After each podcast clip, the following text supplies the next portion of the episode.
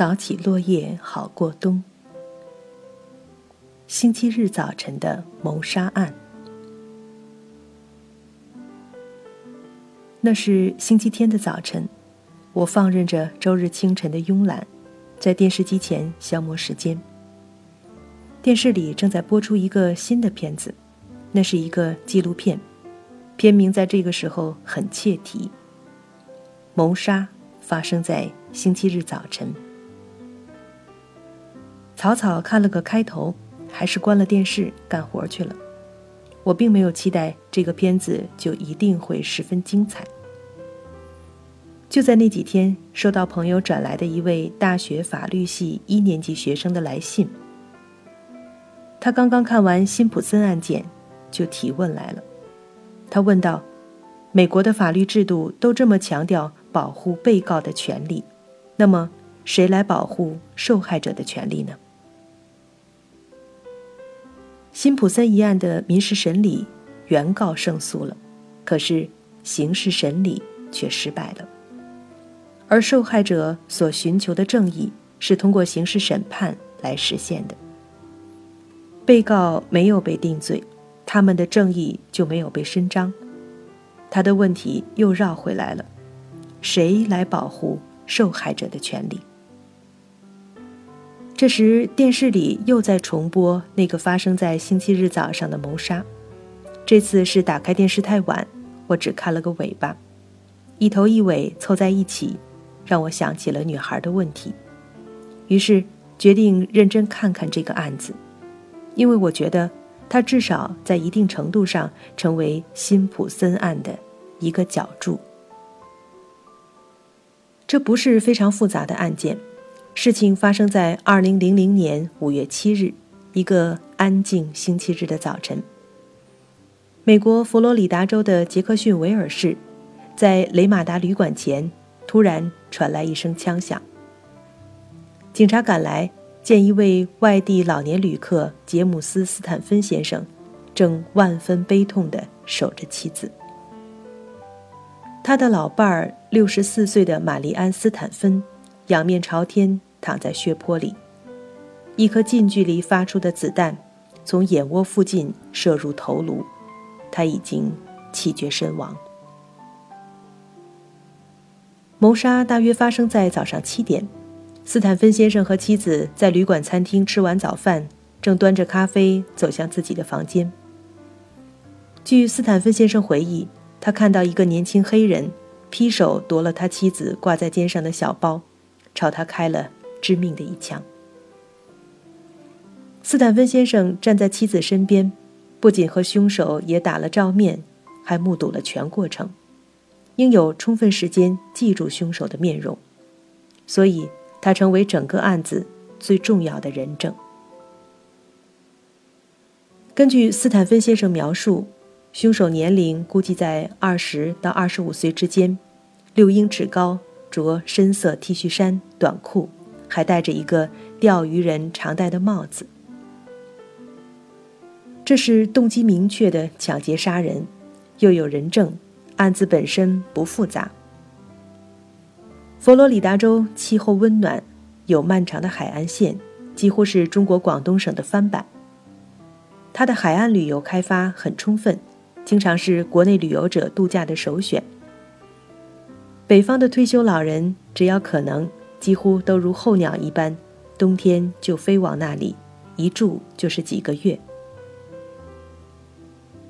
旅游业是佛州最重要的收入之一，保障旅游者的安全，自然就成为头等大事。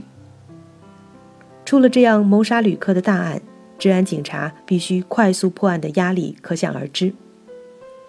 负责刑事侦查的警察。就从旅馆附近开始，根据目击者描述寻找可能的嫌疑者。就这样，案发不久，大约不到九点钟，两个治安警察遇到了正在附近街上行走的黑人少年布兰登·巴特勒。他就住在这一带。布兰登还是个高中生，但是个头挺高，还挺壮实。他戴着眼镜，显得沉稳。说是看上去像二十岁，也能叫人信了。布兰登被警察拦下来，拦住他并没有任何别的理由，唯一的理由是凶手是个黑人青年，而他也是。一开始警察很客气，毕竟他们没有任何证据，不过是想在这个青年身上碰碰破案的运气。十五岁的布兰登没有经验，同意跟他们走一趟。他先被带往旅馆，让谋杀目击者试认。七十五岁的斯坦芬先生一看到布兰登，就立即确认，这就是他所看到的凶手。老先生说了一句话，后来被检方在法庭上再三引用。他说：“我确信，就是这个人杀害了我的妻子。我不会让一个无辜者坐牢。”于是，布兰登被带到警察局。几个小时之后，根据他签字的完整坦白书，他被以抢劫谋杀罪名正式逮捕。由于罪行的性质危险度高，此类案子法官照例都不会容许嫌疑犯交保候审，所以十五岁的布兰登从那天开始就蹲上监狱了。布兰登生长在一个普通黑人家庭，并不富裕，可是家庭和睦，宗教气氛浓厚。这个案子和辛普森案有一个很大的不同，就是被告没有钱去请大牌律师。根据佛罗里达州的法律，他可以得到一个免费的公共律师，公共律师收入不高，是纳税人交的税金支付他们的工资。根据便宜没好货的通则。也有很多人怀疑公共律师的素质是否可靠。反正这个案子就这么落到了当地公共律师派屈克·麦克吉尼斯和安芬奈尔手里。谁也没有注意到，在杰克逊维尔街头还晃荡着两个法国人，他们不是轻松的旅游者，而是两个电影人。导演让·格拉维埃、德莱斯特拉德。和制片人丹尼斯·庞塞特，他们来到美国是想以电影作为手段进行一项跨国研究，通过拍摄案例找出美法两个国家在司法制度上的差异。天晓得他们怎么会恰好在这个时候来到这个并不起眼的城市，活像是上帝派来的一样。拍片子总要找个有意思的故事。做研究也要找个有代表性的案子，可是，一开始他们一无所获。他们稳住神，不久在法庭约见律师的时候，遇到了还未正式开审的布兰登。这个案子吸引了他们的注意力。事后，导演回忆说：“布兰登·巴特勒的表情对我来说是奇特的，他似乎完全失落了。”他的目光一直在寻找着那天并不在场的父母。那时我一点不知道他是否有罪，可是我很想拍摄他走向审判结果的过程。经过一番努力，法庭批准他们拍摄律师工作和庭审。这就是我们看到的这个片子的来历。麦克吉尼斯律师是一个年近五十岁的老将。几乎是烟头接烟尾的抽着。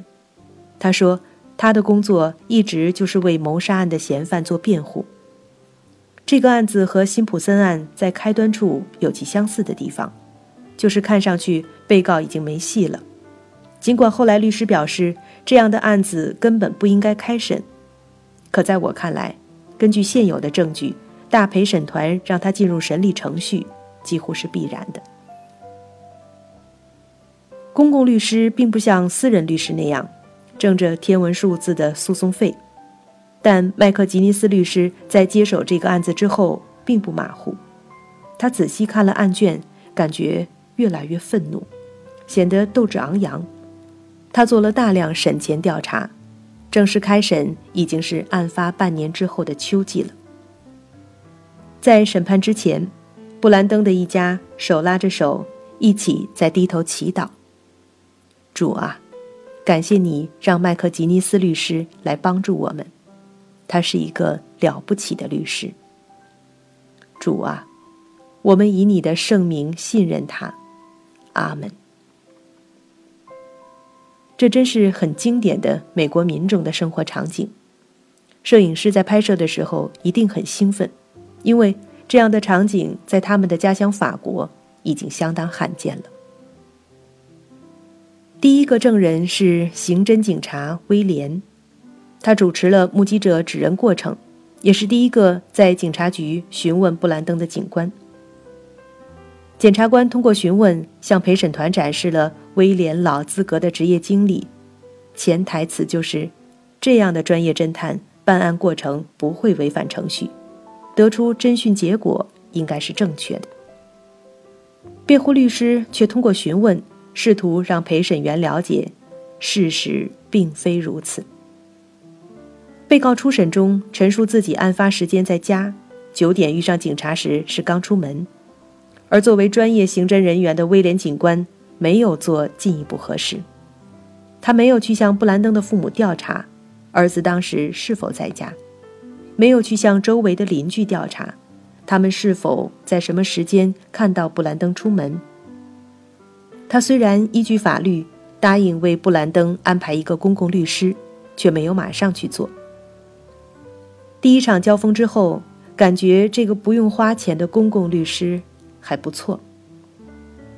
第二个证人是应辩方要求出庭的，那是个捡易拉罐的老人，名叫史迪文。在案发第二天早上，他顺大街开着车，在垃圾箱找易拉罐。那一天，他有了意外收获，一个女士的小挎包。打开一看，里面身份证等等一应俱全。杰克逊维尔不算是大城市。谋杀案早已通过电视传得家喻户晓，他马上悟到，这就是谋杀案的罪证。他给警察打了个电话，认为自己做了件好事，可他做梦也没想到，警察又来找他，开口就说：“小子，枪呢？”态度极恶劣。老人气糊涂了，说：“我没见到枪，你想搜查就搜查，可我没拿什么枪。”按法律规定，没有法院开的搜查证，警察不能搜查。把警察拒之门外是你的权利，可是，假如你自己同意被搜查，那是你主动放弃权利。结果警察并没有搜查，好像炸一下没炸出来也就算了。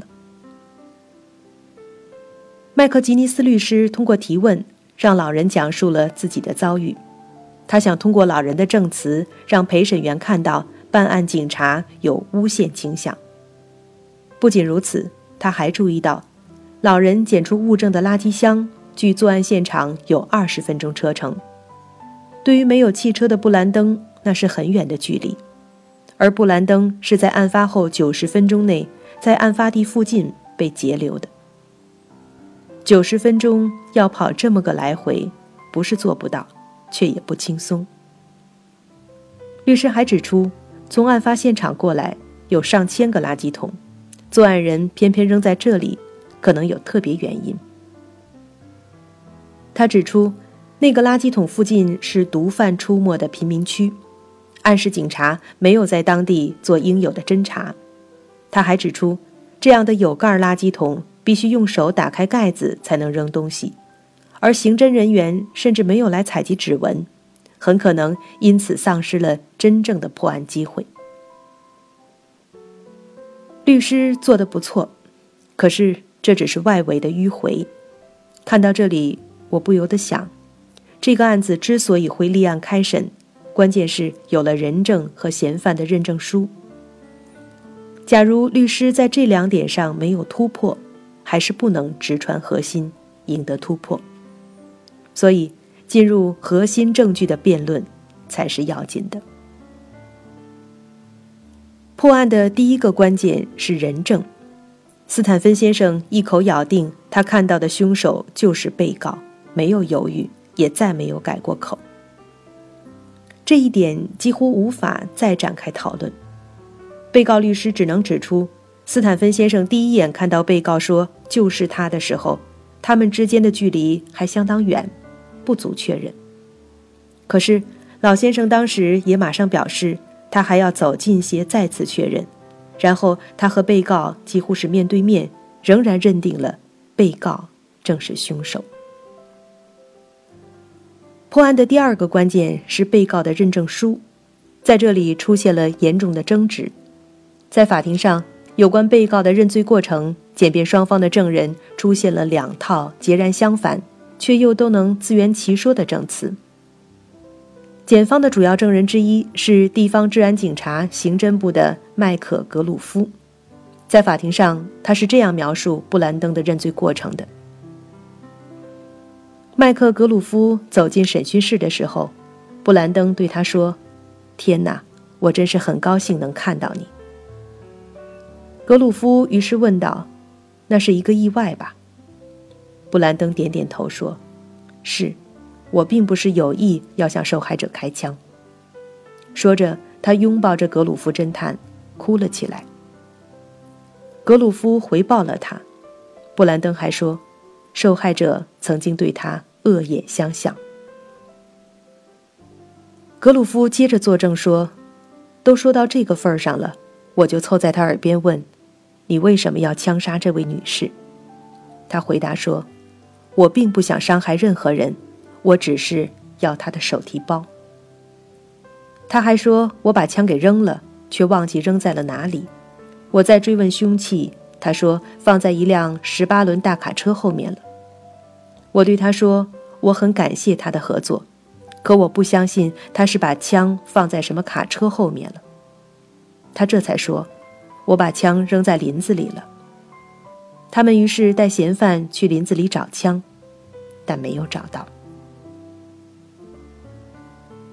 检察官通过询问，让格鲁夫侦探有机会坚决地否认自己违法逼供。被告律师则竭力想诱使他在法庭上承认自己撒谎，却没有成功。律师只能向陪审团暗示，这是个体重二百四十磅的前运动员。假如他攻击嫌犯，将是很严重的伤害。这样的暗示受到检察官的当庭反对。律师曾经指出，布兰登是戴着手铐被带往林子里的。假如他受到攻击，他无法反抗。格鲁夫侦探马上坚决地说：“我不会容许任何人攻击他。”言下之意，他本人就更不会攻击被告了。看得出。这是一个老资格的警官，作证时言辞恳切，应付的滴水不漏。其后做认罪笔录的戴尼尔警官在法庭作证，他讲述的也是被告知罪认罪、自己陈述罪行的故事，和格鲁夫侦探讲述的情况完全契合。律师能够向陪审团指出的是，以第一人称书写的认罪书。只是戴尼尔警官的笔录，只有一个签名是被告的手笔。认罪书上认下的罪行，很可能是做笔录的警官自己的任意发挥。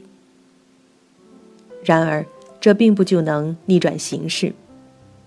正如戴尼尔警官所说，大量的嫌疑犯文化水平很低，不能写或是懒得自己写。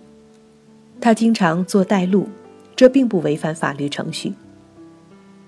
他坦率承认，笔录是按着他自己的习惯用词做的，但他强调自己依据了被告陈述的事实。